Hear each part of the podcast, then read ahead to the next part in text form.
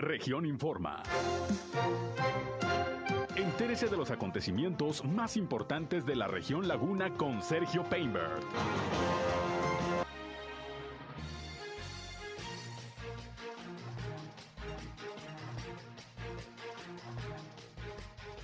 Autoridades y taxistas de aplicaciones digitales acuerdan mayor seguridad en el servicio y el registro de las unidades y choferes. Nombre el gobernador de Coahuila el nuevo titular del área de inteligencia financiera. Se registra otra carambola esta mañana en el periférico de Torreón. Positivos en materia de vialidad los primeros 101 días del gobierno de Román Alberto Cepeda, asegura el Consejo de Vialidad. Continuará en Torreón el operativo alcoholímetro los domingos. Debe modificarse la medición de la incidencia delictiva por parte del INEGI aquí en la comarca lagunera, señala el Consejo de Seguridad. El, domingo se organizará marcha para exigir a las autoridades la localización de la joven lagunera Sujei Parra, desaparecida hace ya varios meses en Mazatlán. Esto es algo de lo más importante, de lo más relevante que le tengo de noticias, de información aquí en esta segunda emisión de Región Informa. Gracias como siempre por su atención, por su compañía en este espacio, en este ya jueves, jueves 28 de abril del año 2022. Yo soy Sergio Peinbert, usted ya me conoce y estamos transmitiendo a través de la señal del 103.5 de frecuencia modulada, Región Radio, una estación más del grupo Región, la Radio Grande de Coahuila. Acompáñenos, quédense con nosotros. Vamos a la información. El clima.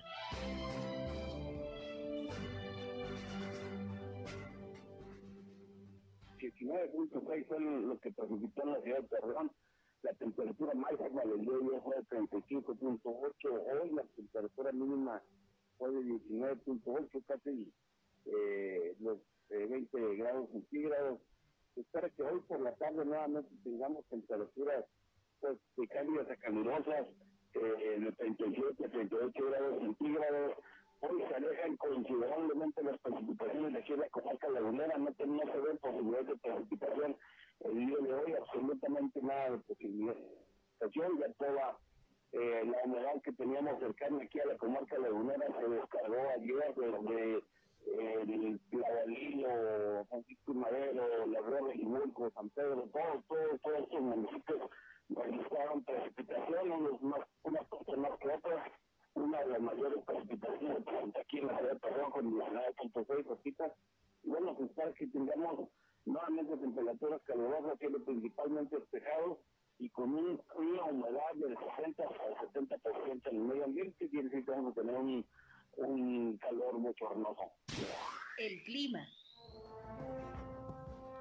Pues ahí la información del Servicio Meteorológico de la Comisión Nacional del Agua, precipitaciones ayer por la noche, esta madrugada que causaron algunos estragos, afortunadamente no mayores. En un momento le doy la información, lo que reportan sobre todo en Torreón las autoridades de protección civil, pero clima bochornoso efectivamente por el nivel de humedad que desde ayer se está registrando y las altas temperaturas que siguen siendo hasta de los 38 grados centígrados. En fin, aquí puntual siempre el reporte climatológico, gracias a José Abad Calderón, previsor del tiempo, que muy puntual todas las mañanas nos da el reporte, pues para saber cómo andamos en la cuestión del clima. Gracias por atendernos, como siempre estar pendientes de este espacio. Les invito no solamente a escucharnos, sino también, como siempre, a reportarse, entrar en contacto con nosotros si tienen por ahí algún eh, reporte, algún problema en su comunidad, en su calle, en su colonia, en su ejido, requieren la atención de alguna autoridad. Con mucho gusto aquí les atendemos, ya saben, nuestra línea telefónica 871-713-8867, 871-713-8867, ahí estamos a sus órdenes, nos pueden llamar o nos pueden mandar mensajes también de WhatsApp, como ustedes gusten. Síganos en Facebook y en Instagram, ahí estamos en región 103.5 Laguna. Estamos ya transmitiendo también por Facebook Live. Un saludo a quienes ya nos siguen a través de esta red social. Estamos en vivo y en directo desde nuestra cabina de radio. Y además, ya saben, yo estoy en Sergio Peinber Noticias también, en Facebook, en Twitter, en YouTube, en Instagram y en sergiopeinber.com, mi portal web de información que les invito a visitar. Ahí están nuestros enlaces para que nos escuchen en nuestras transmisiones de radio. Y sin más, vámonos, vámonos con lo más importante hoy de la información.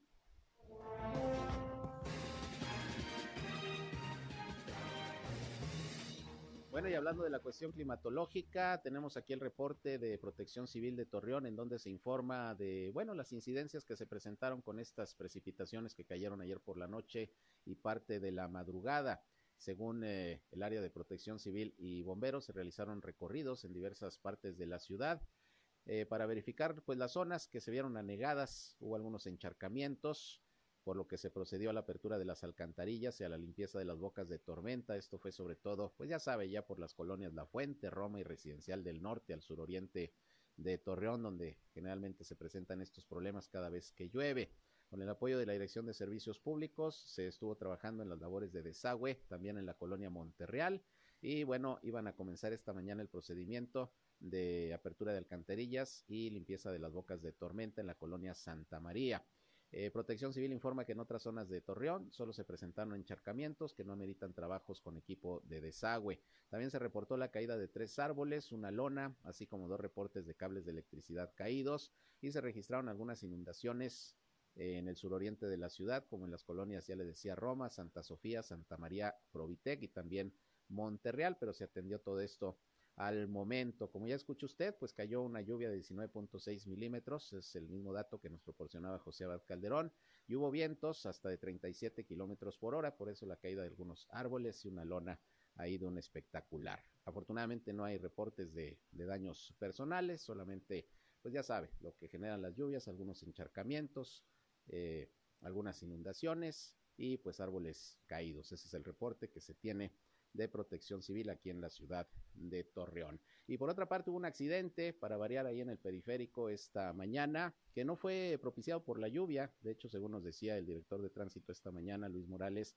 no fue motivo de la lluvia este accidente, sino pues ya sabe, el exceso de velocidad, la falta de precaución. Resulta que había un accidente ahí que tuvo un camión materialista y resulta que llegó ahí un tráiler que impactó pues a la hora de los frenones a cinco vehículos y esto fue en el alto del puente Villa Florida, precisamente aquí en la ciudad de Torreón. Un conductor salió lesionado, afortunadamente no de gravedad. Esto, pues ya sabe usted, propició que los carriles centrales de circulación del periférico pues se paralizaran por momentos. Hubo, pues ya sabe, un caos vial ahí en esta importante vía de comunicación por este accidente. Según los primeros peritajes, los hechos ocurrieron cuando el operador del camión materialista circulaba sobre los carriles del periférico que dirigen de Gómez Palacio a Torreón y al estar en lo alto del puente Villa Florida presentó una falla, lo que provocó que pues eh, se detuviera, bajara la velocidad y en ese momento pues ya sabe, los vehículos que venían atrás se impactaron y más cuando también llegó por ahí un tráiler. Repito, afortunadamente no hay más que una persona lesionada, no de gravedad.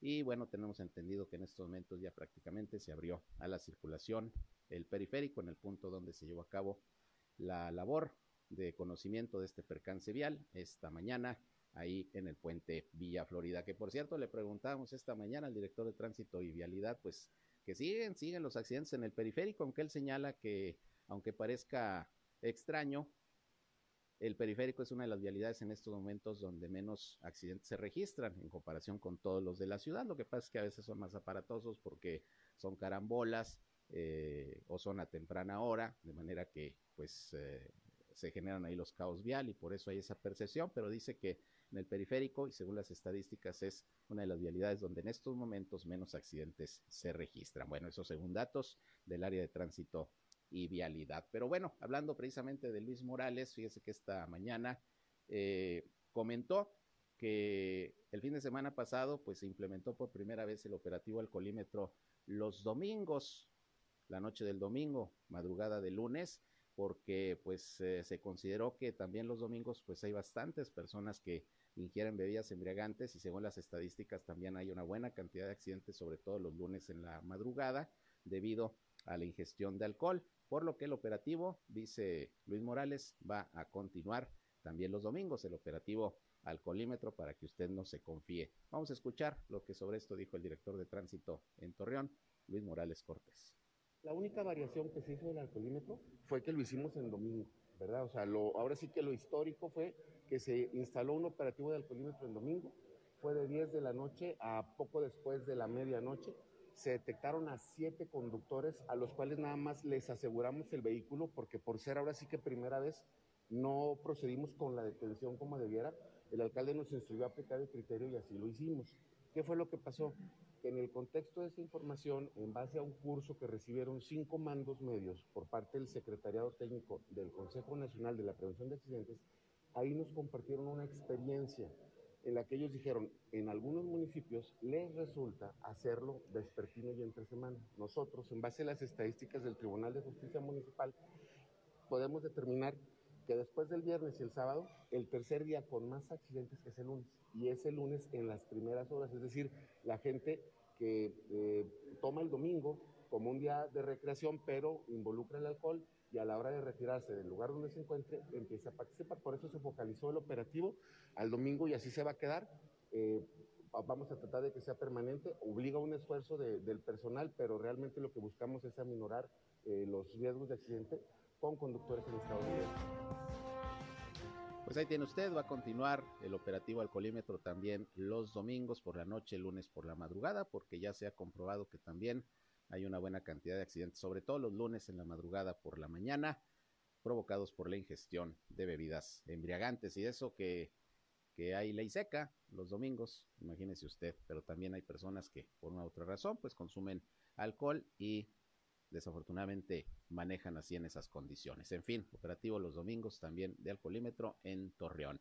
Y hablando de vialidad también, pues esta mañana autoridades municipales, estatales, del ejército y representantes de los consejos de vialidad y de seguridad pública se reunieron con los representantes de los taxistas que prestan servicio a través de plataformas digitales, sobre todo de Uber y Didi. El objetivo de esta reunión pues fue establecer acuerdos para garantizar la seguridad de los ciudadanos, principalmente de las mujeres que utilizan dicho servicio, eh, servicio y continuar con el registro de vehículos de estas unidades y de los choferes con el objetivo de tener un padrón completo y confiable de quienes se dedican a esta actividad. Si no hay una reglamentación propia en el municipio para regular a, quienes eh, trabajan en este servicio de transporte a través de las plataformas digitales, dice Luis Morales, también director de tránsito, que pues es necesario cuando menos conocer quiénes están prestando el servicio, tener identificados los vehículos en caso de que se presente pues alguna situación de riesgo, algún accidente o alguna cuestión irregular. Esto es lo que dijo también Luis Morales sobre este tema de estos acuerdos con los representantes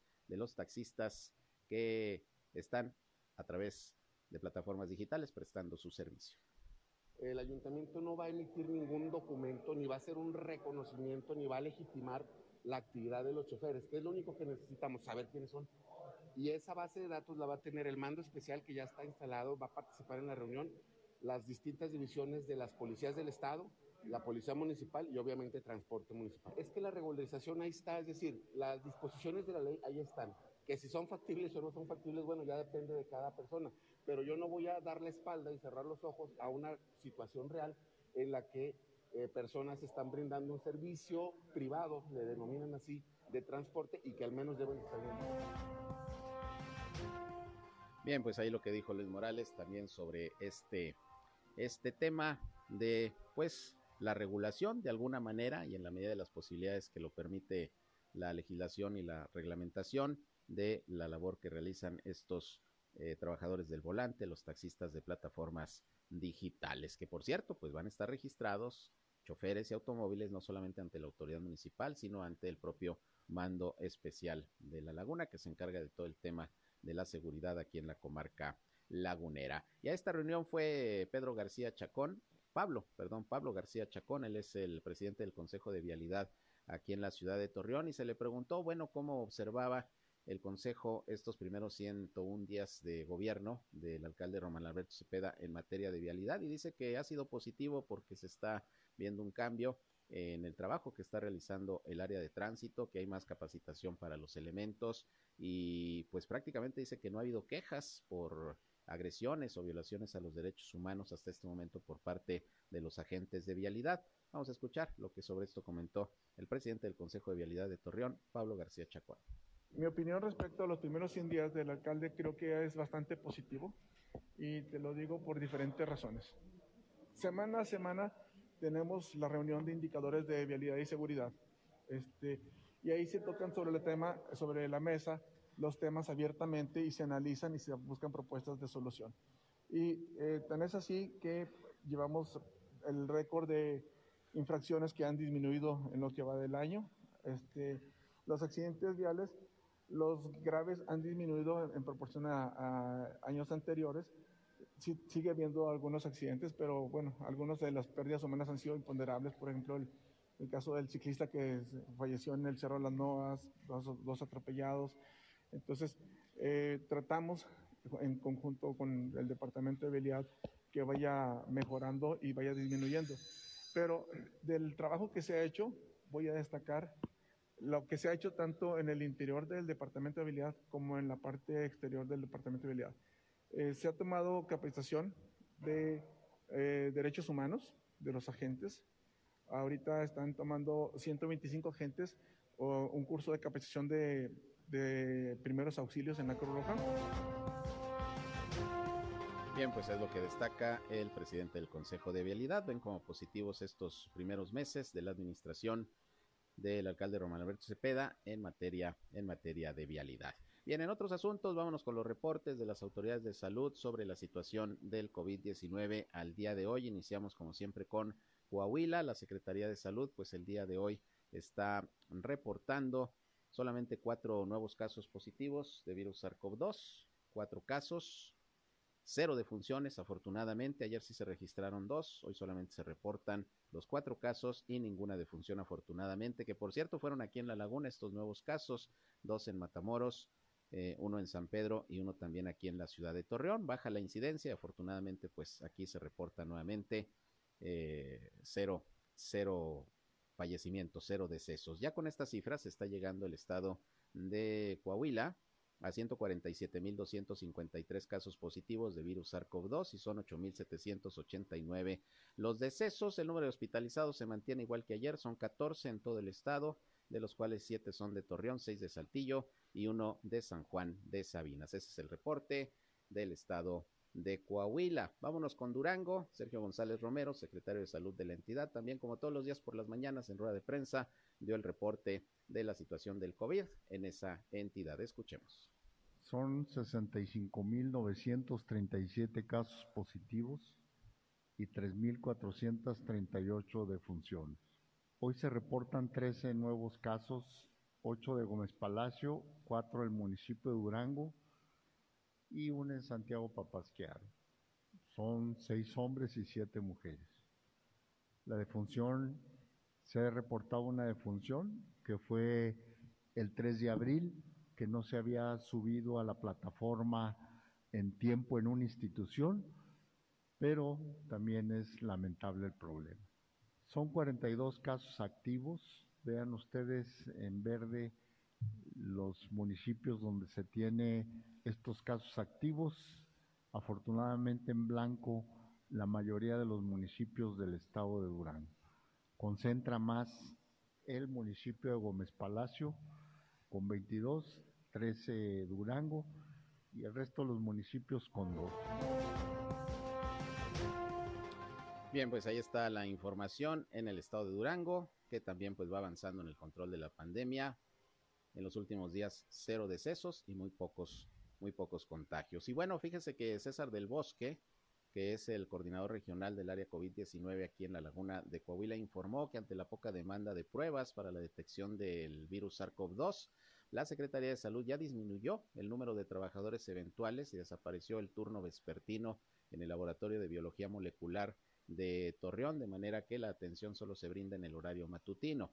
Eh, César del Bosque dijo que diariamente pues nada más están realizando entre 3 y 7 pruebas rápidas de detección de antígeno y de PCR y el índice de positividad, fíjese, es apenas del 2%, es decir, muy, muy bajo y por eso pues ya se determinó eh, reducir el horario y quitar personal ahí donde se realizan estas pruebas por parte del gobierno del estado, de la Secretaría de Salud, que es el laboratorio de biología molecular. Bueno, pues ahí tiene usted parte pues también de lo que se está eh, readecuando con el control que ya se tiene de la pandemia del COVID-19. Bien, y antes de irme a la pausa, déjeme le comento que el día de hoy el gobernador de Coahuila, Miguel Ángel Riquelme Solís, pues hizo un nombramiento, nombró al nuevo titular de la Unidad de Inteligencia Financiera del Estado, que en este caso, pues eh, la responsabilidad recae ahora en Oscar Pimentel. Oscar Pimentel fue eh,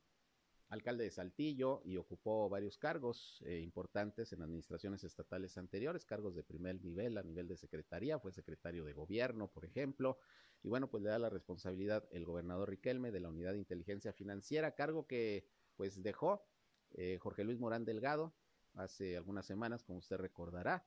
Eh, él decidió, por motivos personales, en su momento así se estableció, dejar este cargo, aunque se sabe que, bueno, se va a apoyar otro proyecto político en, en, Morena, que es lo que tenemos de información. Y bueno, pues Oscar Pimentel, ya político de, de muchos años, se hará cargo de la Unidad de Inteligencia Financiera del Gobierno de Coahuila, nombramiento hecho hoy por el gobernador Miguel Riquelme. Vámonos una pausa y regresamos. Son las 13 horas, la una con 21 minutos. Volvemos con más.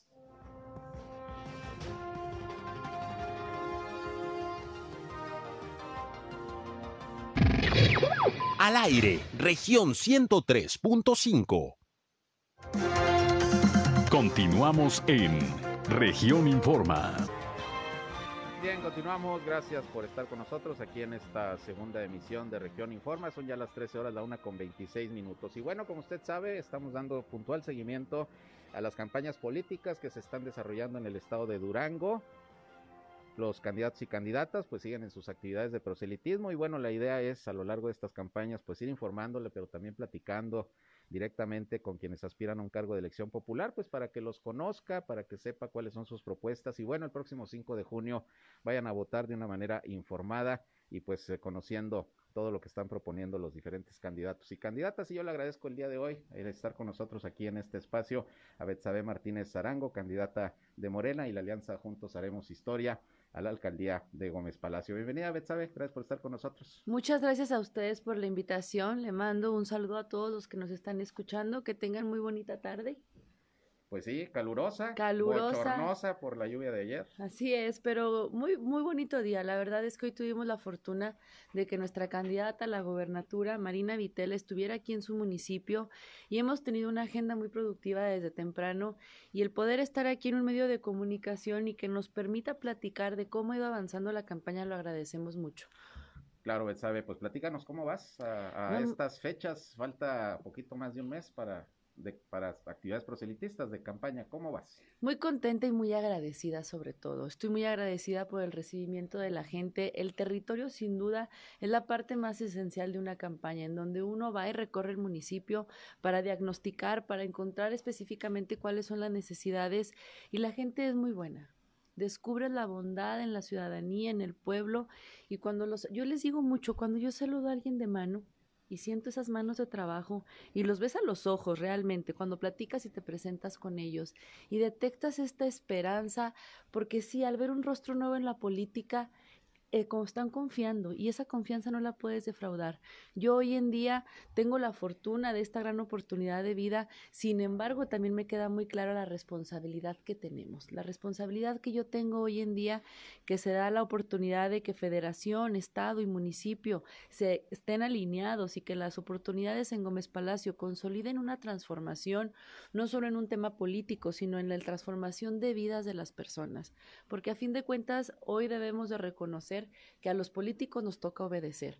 Y cuando se es joven, y Andrés Manuel López Obrador te dice que el joven deberá de salir a hacer política con principios, honesta, cercana a la gente y sensible al dolor humano, yo hoy te digo que aquí está una mujer joven, una morena con el corazón en la izquierda, que sin duda alguna seguirá esos ideales, respetando siempre el no robar, el no mentir, el no traicionar y obedeciendo al pueblo. Esa juventud de la que hablas, sabe en esta campaña te ha resultado ser una cuestión positiva o negativa? Porque habrá quien diga, es que está bien chava, poco quiere ser una alcaldesa. Completamente positiva. Y estoy muy contenta y muy motivada. Es positiva por esta parte que te comento de una nueva cara en la política. Es positiva por la energía. La verdad es que sin duda alguna, cuando uno comienza a hacer cosas diferentes, los resultados que obtienes también son diferentes. Y el otro día yo le decía a una señora, ¿a qué edad fue mamá? Y me decía, a los 20 años. Le dije, ser mamá sí es complicado. Y hay mujeres que son mamás desde los 18, 19, 20 años y lo hacen posible. Ser presidenta municipal a los 31 años, claro que hay capacidad. Ahora, a mí me queda más que claro que no lo voy a hacer sola. El ser presidenta municipal, yo te decía hace un momento, significa obedecer al pueblo y no voy yo, va una planilla, va un gabinete, va un grupo de experiencia, jóvenes, mujeres. No debemos de criticar o juzgar por el género, la edad o la condición de vida. A fin de cuentas, somos varias personas que nos uniremos y transformaremos las vidas de los demás. ¿Cuál es tu experiencia? ¿Desde cuándo entraste a la política? ¿Qué cargos has tenido? ¿En dónde te has desenvuelto? Híjole, pues mira, eso es algo que lo, sí me... Lo más importante. Lo más importante, mira, yo estuve siempre en el servicio público, yo, o sea, en el servicio, perdón, de vocación, de atención. Yo soy psicóloga de profesión desde la universidad. El primer lugar que, en el que estuve presente trabajando fue en una casa hogar de puras niñas, donde sin duda alguna me marcó. Después en una guardería del Seguro Social, donde también conoces toda esta parte de la normativa, que son constantes auditorías y revisiones. Después fui gerente regional de Infonavit, toda la parte de la vivienda deshabitada, abandonada, vandalizada. Conozco muy bien la parte de Gómez Palacio en cuanto al tema de vivienda. Después fui maestra en el francés de la laguna, uh -huh. con jóvenes que sin duda alguna ahí es cuando descubres las oportunidades que tienes que darle a toda esta juventud que viene con tantas ganas de trabajar y servir. Las nuevas generaciones tienen una idea muy importante e interesante de ver la vida. Y después, hace tres años, yo era una brigadista de una campaña que tocaba puertas. Uh -huh. Tres años después fui la candidata. Y es el resultado de un trabajo vinculado con la gente. Por eso mi eslogan de es tiempo de la gente. Hoy estoy aquí, una cara nueva a la política, porque me comprometí con el pueblo. Y cuando decían, nadie conoce a Betsabe, tenían razón. Porque yo cuando estuve en el DIF nunca entregué algo diciendo quién era. Uh -huh. Porque nunca me interesó un tema personal o de posicionamiento. Yo hacía mi trabajo. Y pues la vida es la que me pone hoy en día aquí. Claro, ahora, ¿cómo estás eh, planteando tu, tu, propuesta de gobierno? ¿Cuáles son los puntos principales, lo que le estás ofreciendo al electorado en, en diferentes temas como el económico, servicios públicos? ¿Cómo, cómo lo estructuras? Mira, es interesante el tema de las propuestas en una campaña, pero hoy en día también te confirmo que lo más importante de las propuestas es que ahora serán posibles, porque el Estado nos va a respaldar y la Federación, por supuesto. Tenemos cinco ejes en los cuales el principal es un gobierno honesto, transparente y responsable, y creo yo que ese es muy importante, en donde encontrarán funcionarios que estén sirviendo, que hagan su labor para facilitar todos los trámites y toda la atención a la ciudadanía transparente. Yo hace rato les comentaba, por ejemplo, aquí tu oficina. Se trata de que la gente cuando vaya a las dependencias se dé cuenta que está haciendo el funcionario. Desde ahí vendrá la transparencia. Un gobierno con un bienestar humano donde sin duda alguna Morena sabemos que lo que más está preocupado es por los grupos vulnerables y continuaremos con esa prioridad dándole beneficio a hombres, mujeres, niños, niñas, adultos mayores, haciendo los programas adecuados en base a sus necesidades. No se trata de que yo venga y de una imposición de una idea. Como te decía hace un momento, se trata de que yo obedezca hacia las necesidades de la gente y lo vamos a hacer posible. Un tercer eje que es el desarrollo rural, que sin duda alguna el campo es la esperanza de Gómez Palacio, donde hay muchísima riqueza, hay mucho trabajo y merecen el respeto que se les quitó hace mucho tiempo. Merecen las mujeres del campo también oportunidades, los jóvenes del campo, la profesionalización en cualquiera de los sectores en los que nos encontremos será prioridad porque al ser profesionales en cualquier eje, el profesionalismo te destaca también la parte y te impulsa la parte económica, donde sin duda alguna los empresarios sentirán la certeza de venir aquí a detonar la, la economía, porque la profesionalización te habla de cuando vengan a solicitar un trámite un empresario que quiera venir a invertir, se sea profesional con los pasos a seguir para hacer posible que ellos se vengan aquí a invertir, que se vinculen los jóvenes que están egresando con las nuevas empresas que se vengan y hasta cierto punto hacer un convenio que obligue a las empresas a darnos algunos espacios en lo que los jóvenes recién egresados competirán por él, se profesionalizarán los servicios. También el tema del desarrollo urbano, sin duda alguna, hoy es un momento en el cual renovaremos toda clase de desarrollo, el urbano serán calles que nos hagan bien, porque el Estado hoy en día nos debe 70 millones de pesos. No recuerdo ahorita exactamente cuál es la cantidad que se siga debiendo. De participaciones. Ajá, así es. Y las participaciones hoy en día bajarán de manera correcta y aparte buscaremos también las gestiones a manera internacional, porque es posible hacerlo. Aquí es donde se innova por completo en esta nueva política. Comentabas tú que en las campañas lo importante son las propuestas. Así ¿Cómo es. has visto el tono de las campañas? En cuanto a lo que dicen de un lado, lo que dicen ustedes. Ayer hubo por ahí un, un asunto eh, que se presentó, que denunciaste de una quema de, de, publicidad de ustedes, hubo respuesta del PRI. eh, no me quiero referir exactamente a ese tema, pero en general, ¿cómo van las campañas? ¿Cómo ves el tono? ¿Si realmente están proponiendo todos los candidatos y candidatas o nos vamos a ir enfrascando a medida que avance la campaña en dimes y diretes? Qué buen tema acabas tú de comentar. Para mí el día de ayer sí fue muy molesta la situación que pasó. Sin embargo, yo ayer les decía, vuelta a la página y yo me retomo lo que a mí me interesa realmente y lo que me toca hacer, que son propuestas. Yo no caeré en este juego de este círculo primario que es el único que está preocupado hasta por la vida personal de los candidatos. Yo estoy segura que a la ciudadanía lo que le interesa es saber qué, cómo, cuándo, dónde y con quién les voy a ayudar. Es que luego las campañas se convierten en guerras que muchos piensan que todo se vale ¿no? Sí, pero pues hay que sigan. La verdad es que cuando me hacen comentarios, te aseguro que si ahorita checamos redes sociales, hay comentarios en los que digo, ¿para qué me escuchan si no les caigo bien? ¿Para qué comentan? Pues me dan fama. Muchísimas gracias por la campaña que me hacen de manera alterna. Pero yo hoy en día no me preocupo por lo que ellos digan, porque me queda claro que es un tema personal. Yo hoy en día, ahorita saliendo de aquí, eh, tengo acaso otra entrevista y me voy a territorio, donde me comprometo con la gente y de verdad la gente es bien buena cuando tú vas a las casas, y yo hago mucho referencia al tema de esta innovación de esperanza que se le da a las nuevas generaciones, donde nosotros, por ejemplo, yo, sabe que tengo una oportunidad de vida única y que la valoro y la aprecio como no tienes idea, porque nunca pensé tener esta oportunidad. Quiero dársela a más mujeres, a más hombres, a más jóvenes, y eso será en lo que yo me concentraré. Independientemente de lo que candidatos y candidatas de Morena hagan en esta campaña, propongan, ¿Sigue pesando la figura del presidente López Obrador también para la cuestión electoral? Amor con amor se paga, lo he entendido cada vez más. Cuando tú vas a las casas y te dicen y te hablan de él con un cariño, que su frase tiene muchísimo fondo. Y yo hoy en día te digo que espero, primeramente Dios, que cuando se hable de mí me recuerden así. Y ese será mi objetivo. ¿Ya tienes pensado cómo ir conformando tu equipo de trabajo? ¿Qué vas a buscar si llegas a la alcaldía en la gente que colabore contigo? La profesionalización, quienes desde ahorita están trabajando y están creyendo en nosotros, los jóvenes y toda aquella persona que tenga la capacidad de no perder la capacidad de asombro. Quien no pierde la capacidad de asombro en un trabajo y más cuando se trata de servir, encontrará siempre la manera de ayudar al otro.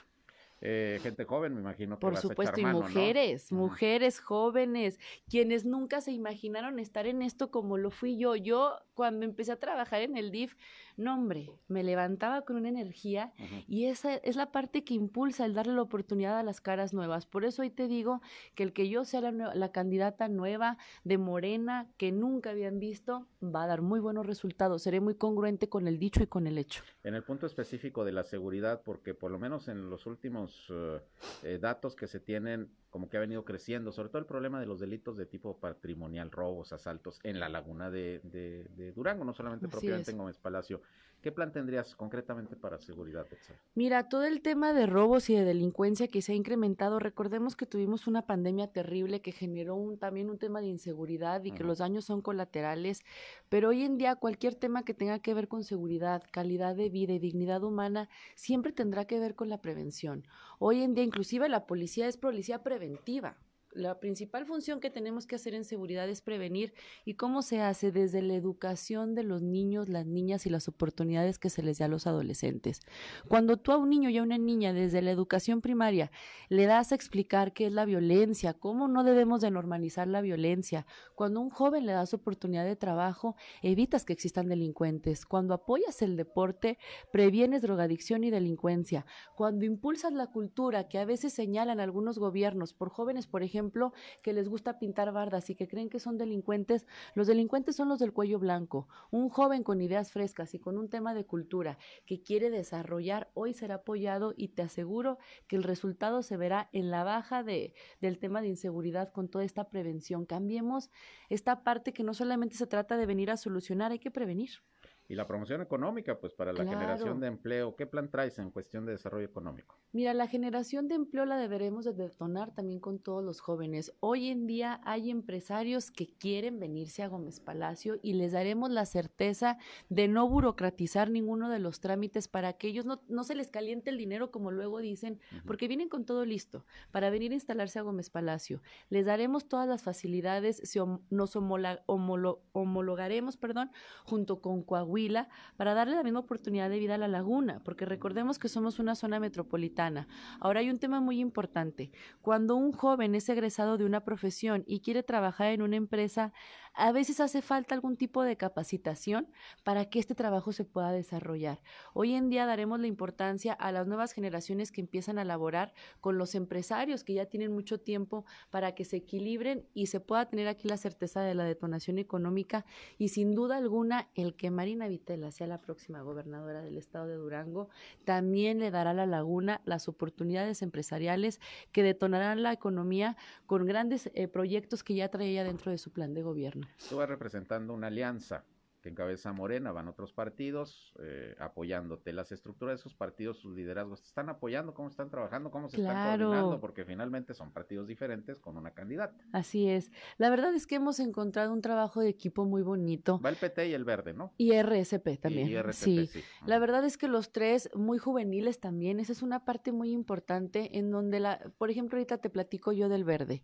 Dentro de este plan de gobierno daremos muchísima importancia al tema ambiental que también nos ayudará a detonar la economía. Recordemos que ahorita lo ambiental es muy importante y el verde tiene esta parte que complementa en esta en este equipo que estamos haciendo y por supuesto que se verán los resultados y el trabajo lo andamos haciendo en campo salen los del verde, salen los del PT, salen los de RCP, salimos los de Morena y nos encontramos y nos saludamos y no vemos colores, vemos este equipo que se está formando hoy en día. Muy bien, Betsabe, pues yo te agradezco mucho que hayas venido con nosotros a platicar un ratito de cómo va tu campaña, cuáles son tus propuestas, falta un tramo todavía, más de un mes. Así Seguramente te tendremos por aquí de nueva cuenta para pues saber cómo vas ya cuando vayan los cierres y pues quisiera que pues dejaras un mensaje a quienes nos escuchan en estos momentos, ¿qué, ¿qué, les dices a quienes en la Laguna de Durango y en Gómez Palacio en particular nos escuchan en estos momentos?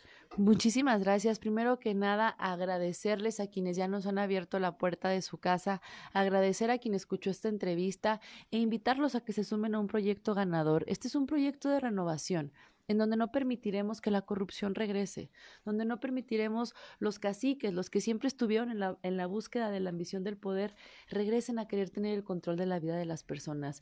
Yo hoy les digo que soy una candidata muy humana y que la política cada vez la haremos más cercana a la gente sin duda alguna y por eso los invitamos a que estén en este proyecto. Muy bien, pues muchas gracias Betsabe y por ahí damos seguimiento a tus actividades de campaña y espero verte pronto nuevamente para seguir platicando. Gracias a ustedes. Bonita tarde. Es Betsabe Martínez Arango, candidata a la alcaldía de Gómez Palacio por la alianza Juntos Haremos Historia que encabeza Morena. Vamos a una pausa, regresamos con más información.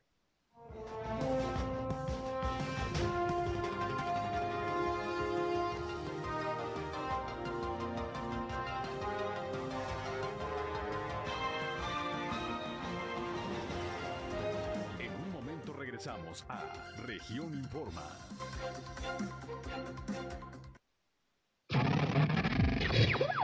Somos Región Radio 103.5. Regresamos a Región Informa.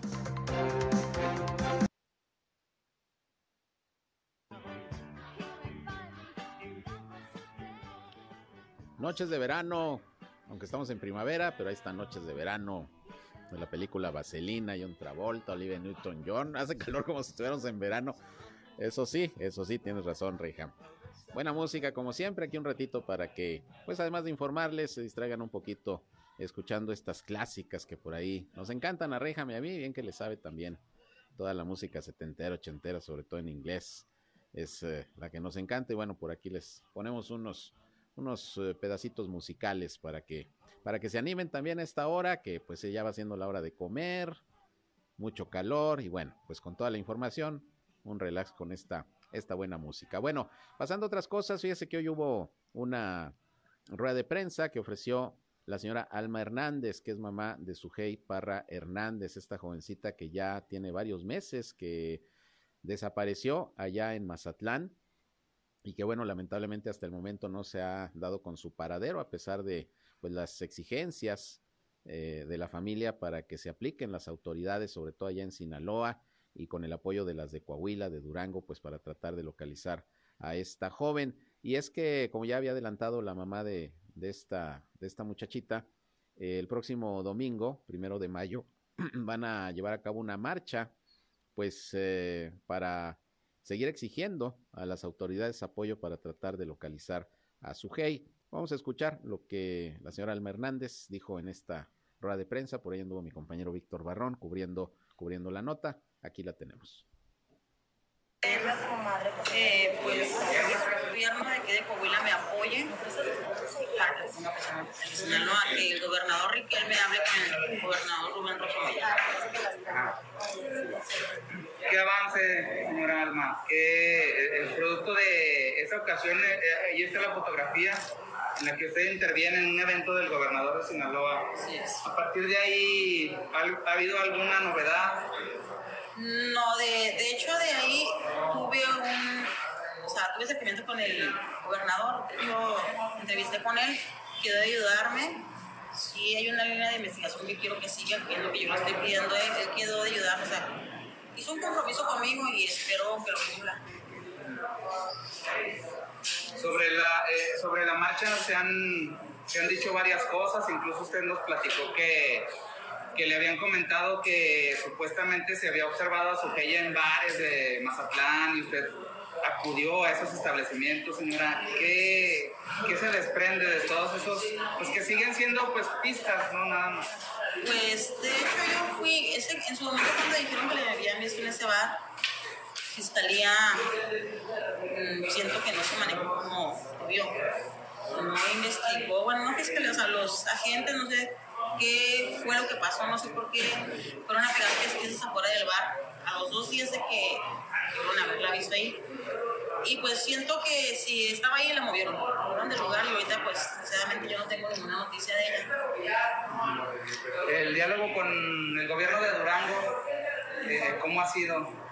Con Durango la verdad yo no tengo ningún contacto, de hecho es lo que también quiero ver porque pues la nueva pista que me dieron a mí, una persona anónima, creo que tiene que ver algo con Durango. Entonces sí va a tener que haber un acercamiento.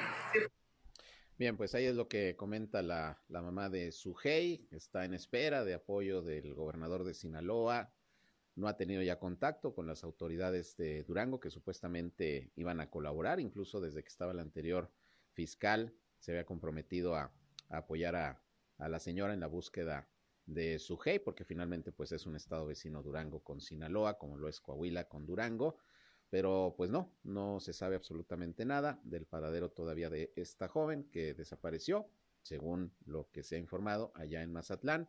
Y pues ahí está, ahí está la demanda de, de apoyo para los gobiernos de Coahuila, de Durango y de Sinaloa para tratar de dar con el paradero de esta, de esta muchachita. En fin, por lo pronto esta marcha con ese objetivo de exigencia de apoyo el próximo domingo, que va a partir de la Alameda Zaragoza y va a terminar en la Plaza Mayor y de lo cual les vamos a estar informando. Por otra parte, hablando pues de cuestiones de seguridad, fíjese que hoy Ángel de la Campa, que es el presidente del Consejo de Seguridad Pública en la Laguna de Coahuila, comentó que el INEGI tiene que llevar a cabo su análisis eh, de la incidencia delictiva en la zona metropolitana de la laguna de manera diferenciada, que debe de separar los datos de lo que ocurre en la laguna de Durango con lo que ocurre en la laguna de Coahuila, porque dice que la incidencia delictiva es mucho mayor en estos momentos en la laguna de Durango, pero el INEGI pues toma la zona metropolitana completa, saca el promedio y resulta que bueno, los índices aparecen más elevados cuando la situación del lado de Coahuila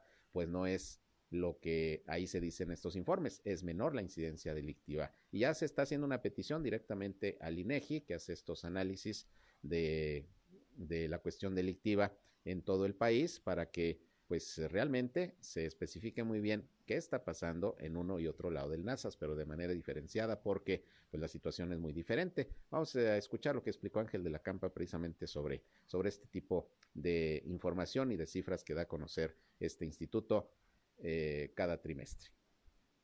Los datos del INEGI, ahí sí tengo que decirles que no nos parecen buenos y sobre todo porque pues en todos lados las comunidades se califican por sus esfuerzos y aquí nos están promediando datos con el estado de Durango porque estamos en una comunidad cerrada con Gómez Palacio y Lerdo y eso sí nos afecta, ellos tienen unos índices mucho más más bajos que nosotros, en, y no solo en la percepción, sino pues en los temas y en los, en los eventos que suceden. Entonces, estamos trabajando ya con INEGI a nivel central en México, nosotros como consejo, para, pues, para ver qué pueden hacer para separarnos y que a cada quien le toque le corresponde, ¿verdad? Eso sin quitar que estamos trabajando también con la mesa de seguridad de Gómez Palacio, buscando que pues que mejoren las cosas y ayudándoles un poco lo que podamos. Pues mira, si tú platicas con el mando especial, ellos tienen esa, esa consigna, es una consigna de toda la laguna, sin distinguir lo que es Coahuila y Durango. La parte de Durango pues ha tenido altibajos fuertes, han tenido pues reportes de, de, pues, delitos de, impacto alto y eso pues no es conveniente para Coahuila en términos de que nos promedien cómo estamos. Yo creo que el tema metropolitano nos va a convenir a futuro una vez de que podamos homologar las formas de trabajar, los objetivos y en eso estamos trabajando con la gente hoy en día. O sea, la gente de Gómez Palacio es, es, nosotros mismos, somos la misma comunidad y estamos trabajando todos para tratar de homologar las cosas. Que tenemos diferentes estilos y diferentes gobiernos, pues ese es un tema. Pero como percepción ciudadana nosotros tendremos que hacer los esfuerzos necesarios para que un día tengamos una comarca lagunera pues, en, un, en una misma línea. ¿no? Eso es lo que estamos buscando a nivel central allá con el INEGI. Ya tuvimos un par de citas en la Ciudad de México y buscaremos eso. Si tenemos algo mal, pues que se nos señale, ¿verdad? Y si tenemos algo bien, que también pues que se aplaude en ese sentido, pero eh, hoy en día sí nos está perjudicando ese, ese tema de, de, la parte de